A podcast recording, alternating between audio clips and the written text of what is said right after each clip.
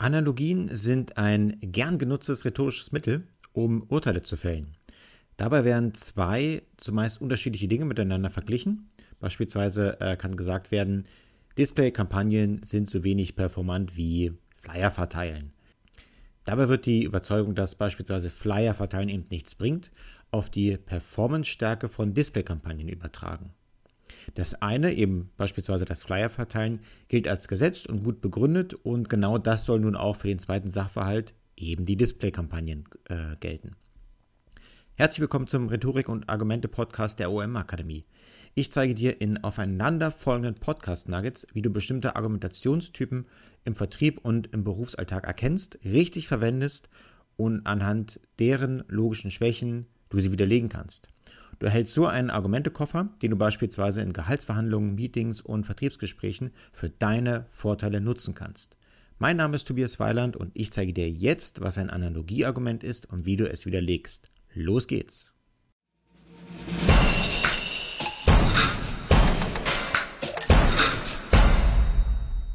Wir kennen zahllose Analogien aus unserem Beruf und im Alltag. Ich habe vor einigen Wochen mal eine Analogie gehört, die jetzt erstmal nichts mit Marketing zu tun hat. Zum Marketing-Beispiel komme ich gleich noch. Die Analogie ist aber ganz gut, weil man daran sehr viel erklären kann. Und die lautete: Büro ist wie Achterbahnfahren, irgendwann kotzt man. Ist zwar ein äh, uncharmantes Beispiel, allerdings lässt sich daran eine ganze Menge erklären. Bei Analogieargumenten wird für eine Sache oder eine Aussage argumentiert, indem ein Vergleichsobjekt aus einem ganz anderen semantischen Bereich herangezogen wird. In vielen Fällen stellt sich allerdings bei genauerem Blick heraus, dass beide Sachen oder beide Aussagen gar nicht so viel miteinander gemein haben. Die Analogie wäre in einem solchen Fall schon haltlos und das Argument widerlegt. Das Adjektiv analog bedeutet im Argumentationskontext so viel wie gleichsetzen oder vergleichbar. Zwei semantische Bereiche werden hier miteinander verglichen. Ein semantischer Bereich kann im obigen Beispiel das Büro im Sinne einer Anzahl an besetzten Arbeitsplätzen innerhalb eines Unternehmens sein oder eben der gesamte Raum einer Firma. In unserem Beispielargument ist die zweite Definition die Gemeinde, denn es rekurriert auf die Kultur, also die Gepflogenheiten des beruflichen Miteinanders zwischen den Büromitarbeitern innerhalb eines festgelegten Raumes. Der zweite semantische Bereich bezeichnet eine Installation, also ein Fahrgeschäft auf einem Jahrmarkt mit Loopings, kreischenden Insassen und allem drumherum, also eine Achterbahn. Was hat eine Achterbahn aber nun mit einem Büro zu tun?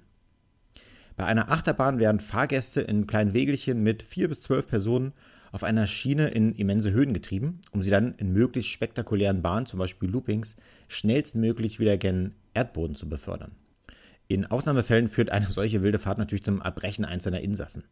Nur die wenigsten Achterbahnen bilden dabei übrigens tatsächlich die Form einer Acht. Die Bezeichnung Achterbahn ist hier tatsächlich nur eine Metapher im Sinne einer begrifflichen Übertragung, also wiederum einer Analogie nicht ganz unähnlich.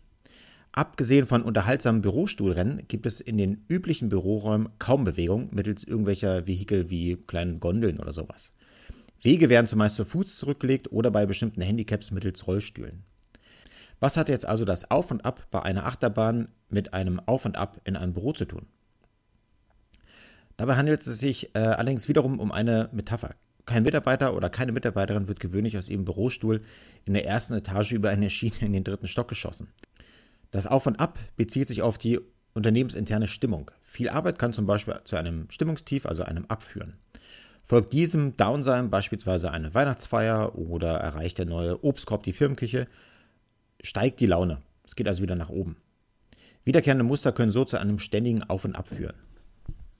Metaphorisch mag diese Analogie zwischen Achterbahnfahrt und Büro also sinnvoll sein. Im wortwörtlichen Sinne haben beide semantischen Bereiche diesbezüglich allerdings nichts miteinander zu tun. So müssen wir unter anderem kein Fahrticket lösen, wenn wir die Büroräume betreten. Es werden auch nur selten Angstschreie auf den Fluren zu hören sein, wenn es mal wieder abwärts geht. Und dass, im, dass sich im Büro vor lauter Stimmungsschwankungen tatsächlich mal jemand übergibt, ist bisher, wenn überhaupt, nur selten beobachtet worden. Du erkennst also Analogien daran, wenn zwei gänzlich unterschiedliche Bereiche miteinander verglichen und logisch-semantisch in Bezug gesetzt werden. Um Analogieargumente zu entschärfen, reicht zumeist die Frage, inwiefern denn diese beiden Bereiche miteinander verquickt sind. Diese Frage wird in den allermeisten Fällen zum Stocken der Argumentierenden führen, die letztlich zugeben müssen, dass ihr Gleichnis absolut fehlerhaft war. Wie ist das nun beim Vergleich von Flyer verteilen und Displaykampagnen? Grundsätzlich ist es immer eine gute Strategie, bei solchen Aussagen nachzufragen, wie das genau gemeint war. Die meisten Menschen kommen dann schon ins Straucheln, weil sie zumindest selber nicht wissen oder einfach nicht erklären können. Nehmen wir mal an, mit der Aussage, es bringt beides nichts, ist die Streuung bzw. beziehungsweise die Zielgerichtetheit gemeint. Die Aussage bringt nichts rekurriert also auf die Annahme, man erreiche nicht die richtigen Leute. Im Beispiel wird Flyer verteilen mit der Schaltung von Displayanzeigen gleichgesetzt. Flyer verteilen kann ein Branding-Ziel haben, also möglichst viele Menschen über eine Aktion, ein Unternehmen oder äh, auf Produkte hinzuweisen. Flyer verteilen kann aber auch zum Ziel haben, dass Leute etwas ganz Bestimmtes machen sollen, zum Beispiel einen kleinen Geldbetrag spenden oder ähnliches.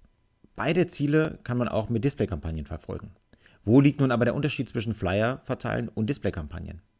Davon mal ganz abgesehen, dass du mit dem Display-Netzwerk eine viel größere Reichweite hast und eben mehr Leute erreichst, kannst du deinen Erfolg auch genauer tracken. Sei es jetzt beispielsweise ähm, in Google Ads direkt oder mit unterschiedlichen Web-Analyse-Tools. Der Unterschied aber, der hier entscheidend ist, der die Analogie also widerlegt, ist der, dass du mit Display-Kampagnen sehr viel genauer targeten kannst. Du kannst also sehr viel genauer bestimmte Zielgruppen ansprechen, statt mehr oder minder blind in einer Einkaufsstraße irgendwie Flyer zu verteilen die um dich zu werfen, vielleicht noch einen Blick auf Alter, Geschlecht oder äußere Erscheinung werfen. Du musst nur diesen Unterschied zeigen und schon ist das Analogieargument widerlegt.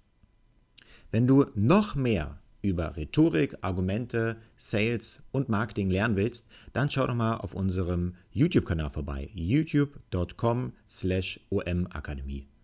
Bis bald. Tschüss.